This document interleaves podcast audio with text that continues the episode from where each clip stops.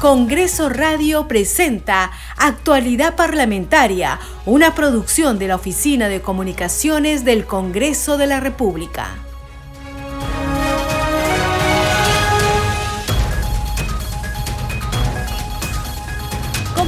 Bienvenidos. Empezamos Actualidad Parlamentaria, edición de hoy, lunes 7 de noviembre del 2022. Les acompaña en la conducción Perla Villanueva, en los controles Franco Roldán, de inmediato los titulares de la presente jornada informativa.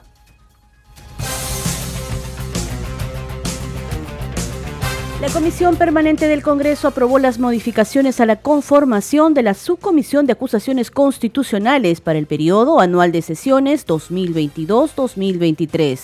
La titular de la Subcomisión de Acusaciones Constitucionales, Lady Camones, anunció que en la sesión de hoy se sustentará el informe final de la denuncia constitucional contra el presidente de la República, Pedro Castillo, por el supuesto delito de traición a la patria, cuyo oponente será el congresista Diego Bazán. La Comisión de Fiscalización citará bajo apercibimiento de ser conducido por la fuerza pública al expresidente de la República, Martín Vizcarra, quien no asistió a la citación de esta comisión en el marco de las investigaciones por compras irregulares durante la pandemia.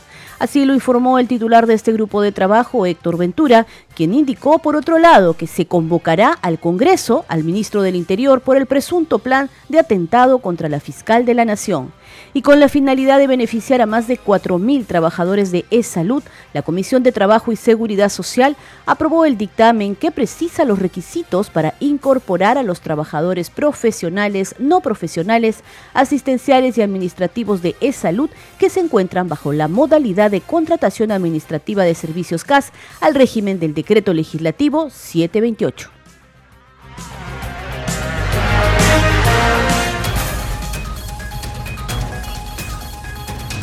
De esta manera empezamos actualidad parlamentaria, edición de hoy lunes. Iniciamos la semana contándoles que en breve se dará inicio a la sesión de la Subcomisión de Acusaciones Constitucionales. La titular de este grupo de trabajo, la congresista Lady Camones Soriano, anunció que en la sesión de hoy se sustentará el informe final de la denuncia constitucional contra el presidente de la República, Pedro Castillo Terrones, por el supuesto delito de traición a la patria, cuyo oponente será el congresista Diego Bazán. Tenemos el informe a cargo de nuestra compañera Cecilia Malpartida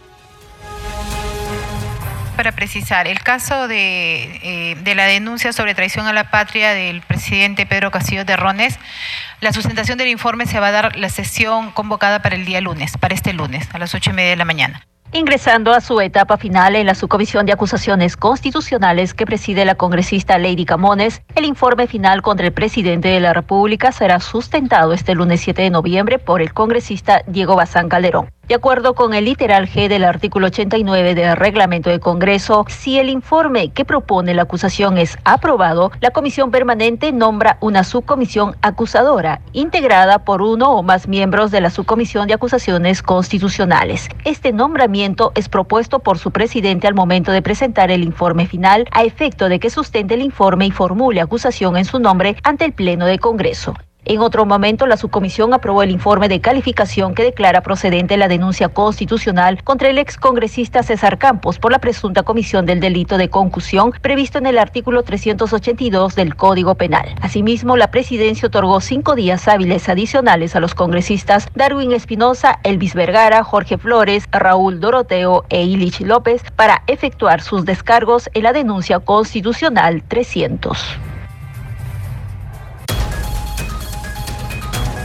Continuamos con más información en actualidad parlamentaria. Les contamos ahora que la comisión permanente con la conducción del presidente del Congreso, José Williams Zapata, aprobó esta mañana por unanimidad cuatro modificaciones a la conformación de la subcomisión de acusaciones constitucionales para el periodo anual de sesiones 2022-2023.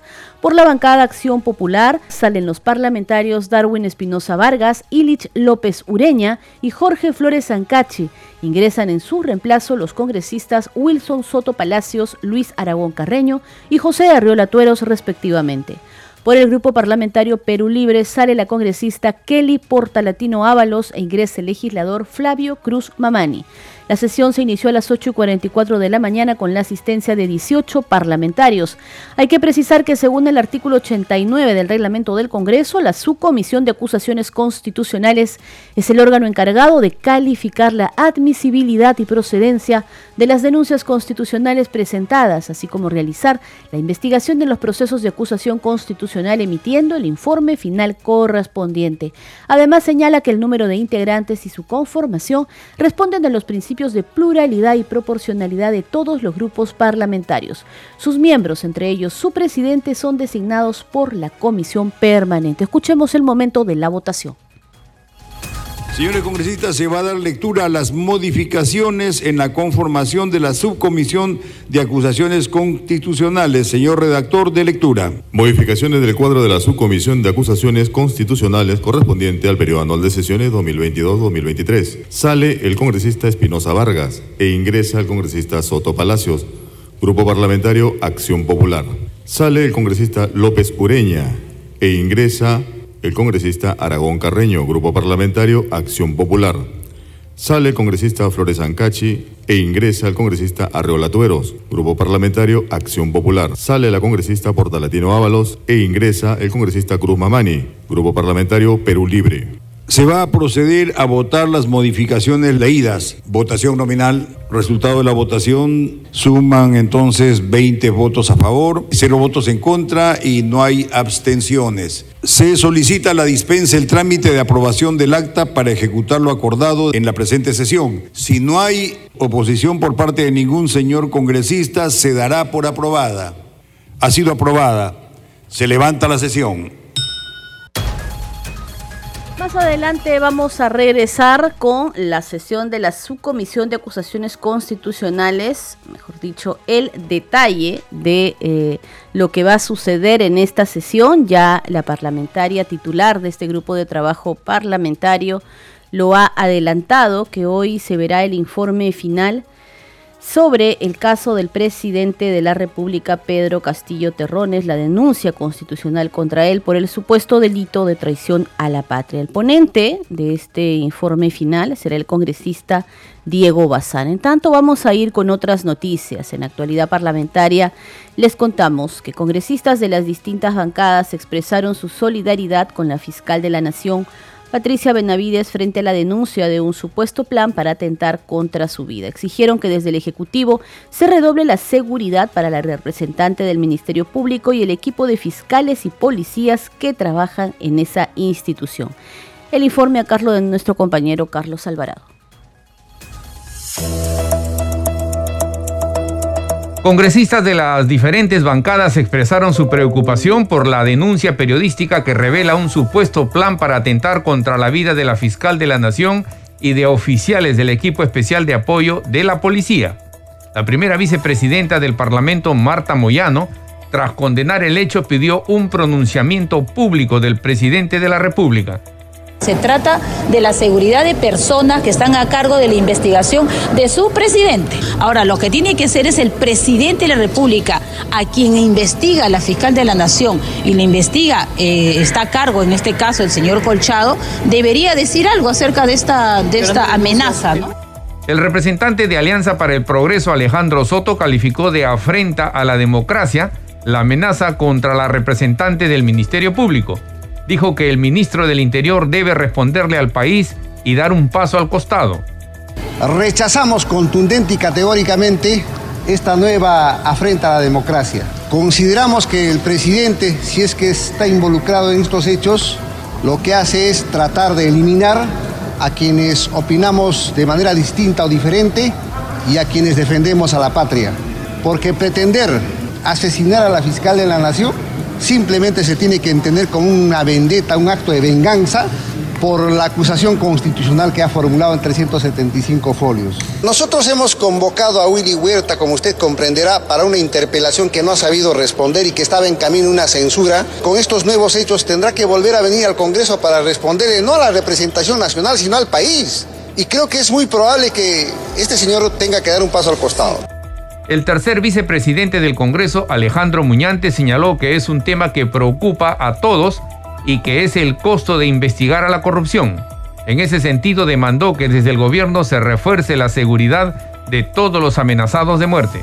Lo tomo con mucha preocupación como lo debería tomar cualquier persona en este país, que se amenace a una autoridad como la fiscal de la nación o a un oficial de policía de esta manera y que habría existido un plan para atentar contra su vida, definitivamente nos tiene que preocupar a todos. Y yo creo que si se está investigando la corrupción, estos son precisamente los altos costos que tienen que asumir las autoridades que lo hacen de manera oportuna y objetiva. Por eso exhorto desde aquí al Ejecutivo a que refuerce la seguridad en relación a la fiscal de la Nación y al señor Harvey Colchado.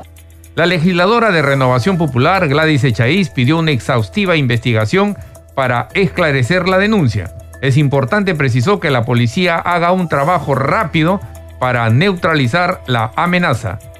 Pues venganza puede ser cualquier otra razón. Así es que si yo fuera gobierno me preocuparía en investigar y determinar a los autores de tal decisión criminal porque les afectaría directamente o por lo menos las sospechas recaerían directamente en ellos. Yo sí le agradecería, le pediría, le exigiría a la Policía Nacional, a los que trabajan en inteligencia, que realicen unas investigaciones prontas, rápidas, para evitar que esa, ese plan criminal logre ejecutarse.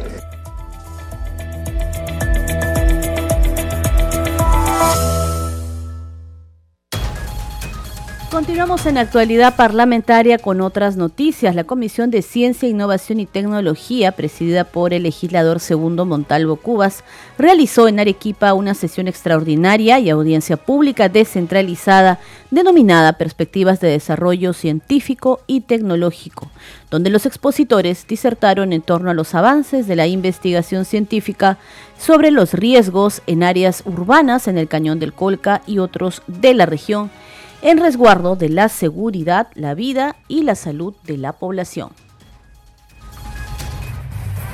con la finalidad de delinear perspectivas de desarrollo científico y tecnológico en la región Arequipa, se llevó a cabo la segunda sesión descentralizada de la Comisión de Ciencia, Innovación y Tecnología en el centro de la Ciudad Blanca. El grupo de trabajo recogerá informes, opiniones y pedidos de las autoridades tanto de la administración pública como de instituciones privadas para proponer alternativas de solución. En esta audiencia descentralizada, entonces queremos también servirles de tanto de despacho sobre su problemática, de repente sacando leyes a, favor de Arequipa. Yo no conocía Arequipa y hoy me preocupo de ahí porque yo soy de la región Amazonas, también tenemos problemas, ¿no? La región Amazonas eh, somos una región, el 40% de pobreza y pobreza energética. Y tenemos ahí, por ejemplo, tenemos ríos, quebradas que podemos darle solución a través de las hidroeléctricas, que es la energía más barata. ¿no? Por ello nos preocupa, Edwin Martínez, congresista por la región Arequipa, llegó a su tierra natal para integrar la mesa de honor y explicar los temas que preocupan a los arequipeños, donde la investigación científica y tecnológica podrían jugar un rol fundamental en su mejora o resolución. El tema de que somos una región netamente sísmica. Eh, constantemente sufre de terremotos, hay movimientos que destruyen canales, destruyen carreteras, destruyen viviendas. Yo creo que si es que utilizamos la ciencia y la tecnología para poder contrarrestar estos efectos naturales, podríamos de alguna u otra forma sopesar este tipo de, de riesgos por los cuales atraviesa la población. De la mesa de honor participaron también especialistas como Hernando Tavera, presidente del Instituto Geofísico del Perú, quien habló sobre los peligros y riesgos que enfrentan las áreas urbanas en el Cañón del Colca. Asimismo, Benjamín Martí Corena, presidente del CONCITEC, explicó los alcances del Programa Nacional de Investigación Científica y Estudios Avanzados que subvenciona proyectos de investigación. Una de las grandes conclusiones de esta sesión que fue sucedida por una audiencia pública descentralizada, es que la ciencia, tecnología e innovación son la columna vertebral de un país. Con su aporte se apunta a que el Perú deje de exportar solo materia prima para así darle valor agregado a nuestros recursos naturales gracias a la investigación científica y desarrollo tecnológico.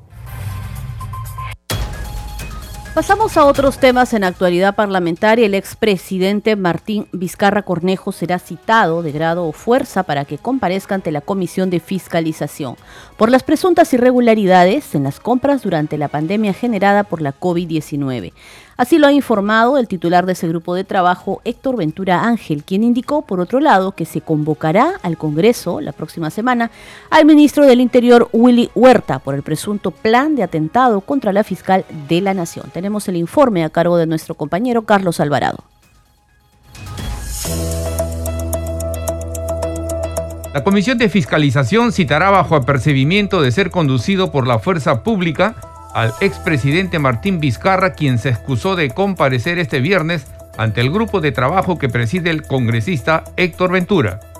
El exmandatario fue citado para responder en las investigaciones por presuntos actos irregulares en las compras realizadas durante la emergencia sanitaria por la COVID-19. El secretario de cuenta del oficio presentado por Martín Vizcarra Cornejo, expresidente de la República. Mediante oficio sin número fechado el 2 de noviembre de 2002, el expresidente de la República, Martín Alberto Vizcarra Cornejo, conjuntamente con su abogado Fernando Gas Segarra, eh, solicitan eh, la reprogramación de eh, su comparecencia. Atendiendo a lo solicitado por el ciudadano Alberto Vizcarra Cornejo, se citará para un nuevo día y fecha, el mismo que se hará bajo apercibimiento de ser conducido por la fuerza pública. Ventura Ángel criticó por otro lado la labor del ministro del Interior Willy Huerta, de quien dijo ya debió ser interpelado y censurado. Adelantó que la próxima semana será citado al Congreso para que responda por los recientes acontecimientos relacionados con la inseguridad y el desorden social. Un desorden político, un desorden social, eh, incertidumbres jurídicas reitero, que nos está llevando el propio presidente de la República, los propios eh, eh, responsables de las diferentes eh, carteras, de las diferentes carteras ministeriales, en este caso el del ministro Huerta, que ya debió ser interpelado y censurado. Las próximas fechas, nuevamente, vamos a citar al ministro para que nos rinda el esclarecimiento, rinda una declaración de estos nuevos actos administrativos contrarios a la norma con eh, presuntamente responsabilidades penales. En la próxima semana vamos a señalar la fecha para que eh, el ministro del Interior Huerta venga a rendir la declaración ante la Comisión de Fiscalización. El representante de Fuerza Popular expresó su preocupación por la amenaza de muerte contra la fiscal de la Nación, Patricia Benavides. Dijo que es lamentable que el gobierno nos haya acostumbrado a las noticias de índole criminal y como ya este gobierno nos eh, viene acostumbrando a noticias de índole criminal. Hoy nuevamente estaríamos frente a un nuevo asesor en la sombra, como sería este eh, personaje apodado el español, que eh, estarían pretendiendo atentar contra la vida de las personas, de funcionarios que venimos investigando estos actos de corrupción presuntamente dirigida desde Palacio Gobierno. Esto es en contra de la eh, fiscal de la Nación y también contra Herbie Colchado, que es eh, eh, uno de los principales responsables de que se ubique a estos personajes que están prófugos. Ventura Ángel informó también que desde la Comisión de Fiscalización entregaron a la presidencia del Congreso toda la información del caso Zarratea. Dicho material, explicó, será expuesto a los miembros de la Comisión de Alto Nivel de la Organización de Estados Americanos, OEA. Nosotros, desde la Comisión de Fiscalización, hemos eh, tenido a bien remitir toda la información del caso Zarratea, de las otras mociones de investigación, a la eh, presidencia del Congreso eh, de la República para que en su momento el presidente del Congreso fundamente la posición de las investigaciones con elementos de convicción fehacientes que hemos estado, que hemos recopilado de manera legal en la Comisión de Fiscalización.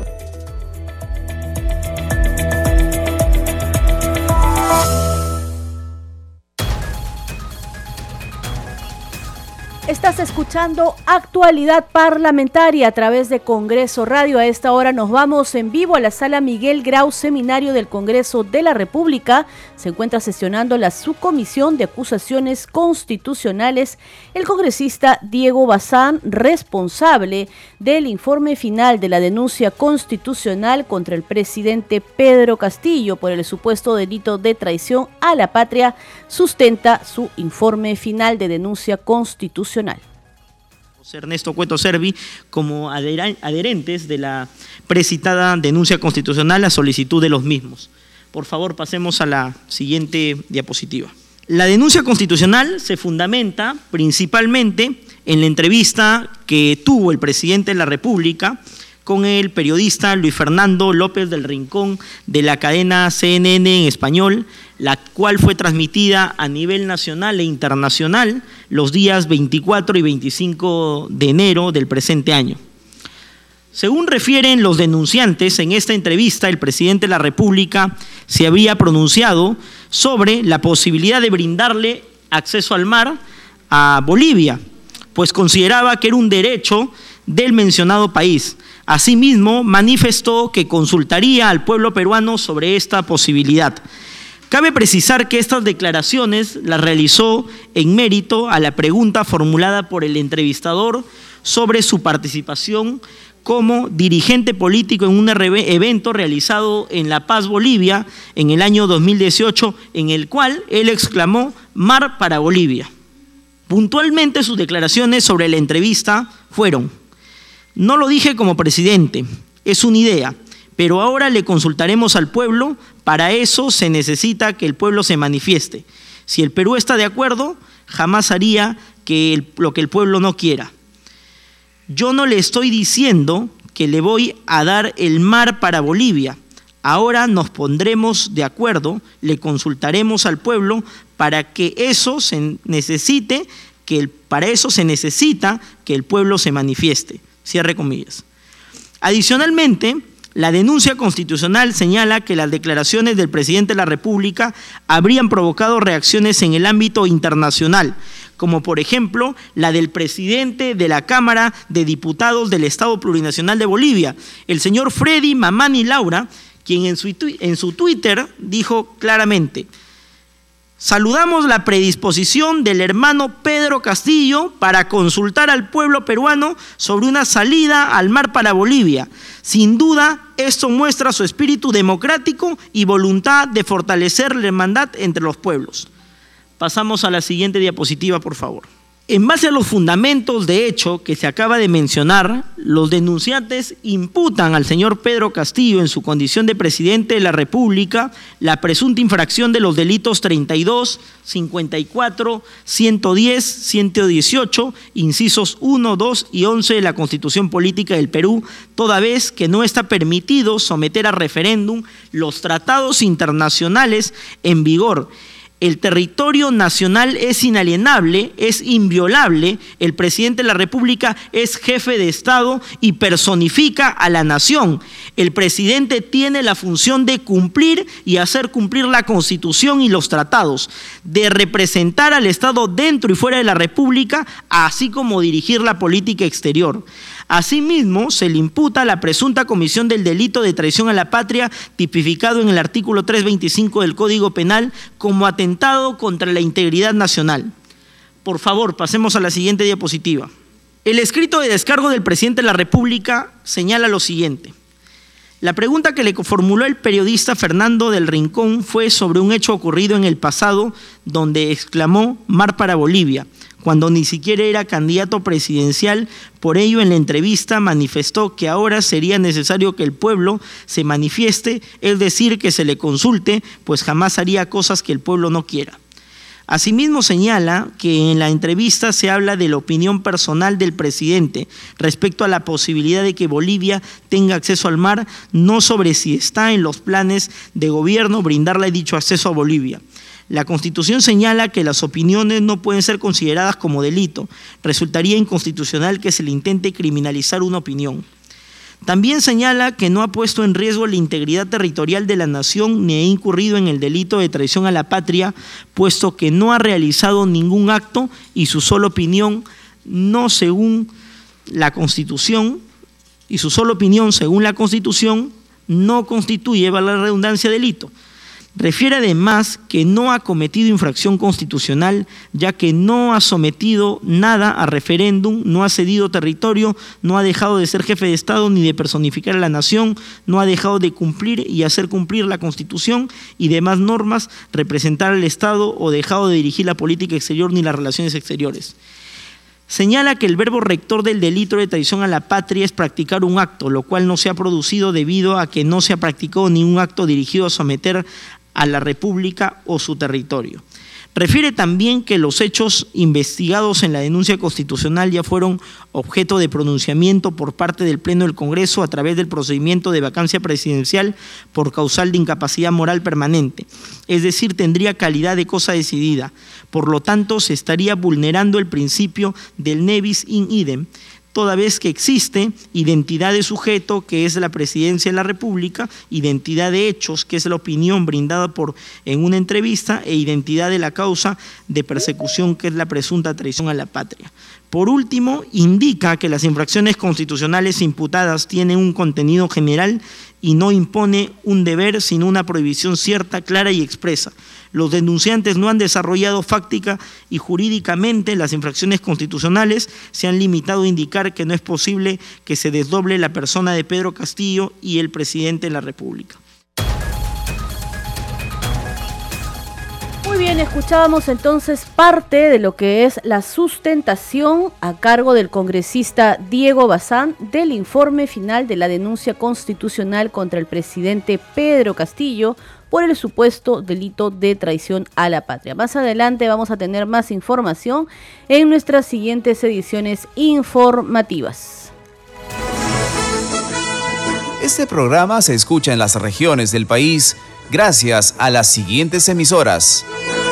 Radio Inca Tropical de Abancaya Purímac, Cinética Radio de Ayacucho, Radio TV Shalom Plus de Tingo María, Radio Las Vegas de Mollendo Arequipa, Radio Star de Mollendo Arequipa, Radio Madre de Dios de Puerto Maldonado, Radio Amazónica de Satipo en Junín, Radio TV Perú de Juliaca Puno, Radio Amistad de Lambayeque, Radio El Pueblo de Ayacucho, Radio Satel Perú de Lampa en Puno, Radio La Voz del Valle de Aplao en Arequipa, Radio Líder de La Unión en Piura, Radio Victoria de Ocros de Huamanga, Ayacucho.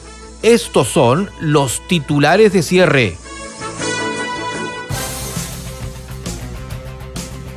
La Comisión Permanente del Congreso aprobó las modificaciones a la conformación de la Subcomisión de Acusaciones Constitucionales para el periodo anual de sesiones 2022-2023. En la Subcomisión de Acusaciones Constitucionales se sustenta el informe final de la denuncia constitucional contra el presidente Pedro Castillo por el supuesto delito de traición a la patria, cuyo ponente es el congresista Diego Bazán. La Comisión de Fiscalización citará bajo apercibimiento de ser conducido por la fuerza pública al expresidente de la República, Martín Vizcarra, quien no asistió a la citación de esta comisión en el marco de las investigaciones por compras irregulares durante la pandemia. Así lo informó el titular de este grupo de trabajo, Héctor Ventura, quien indicó por otro lado que se convocará al Congreso al ministro del Interior, Willy Huerta, por el presunto plan de atentado contra la fiscal de la Nación y con la finalidad de beneficiar a más de 4.000 trabajadores de e-salud, la Comisión de Trabajo y Seguridad Social aprobó el dictamen que precisa los requisitos para incorporar a los trabajadores profesionales, no profesionales, asistenciales y administrativos de e-salud que se encuentran bajo la modalidad de contratación administrativa de servicios CAS al régimen del decreto legislativo 728.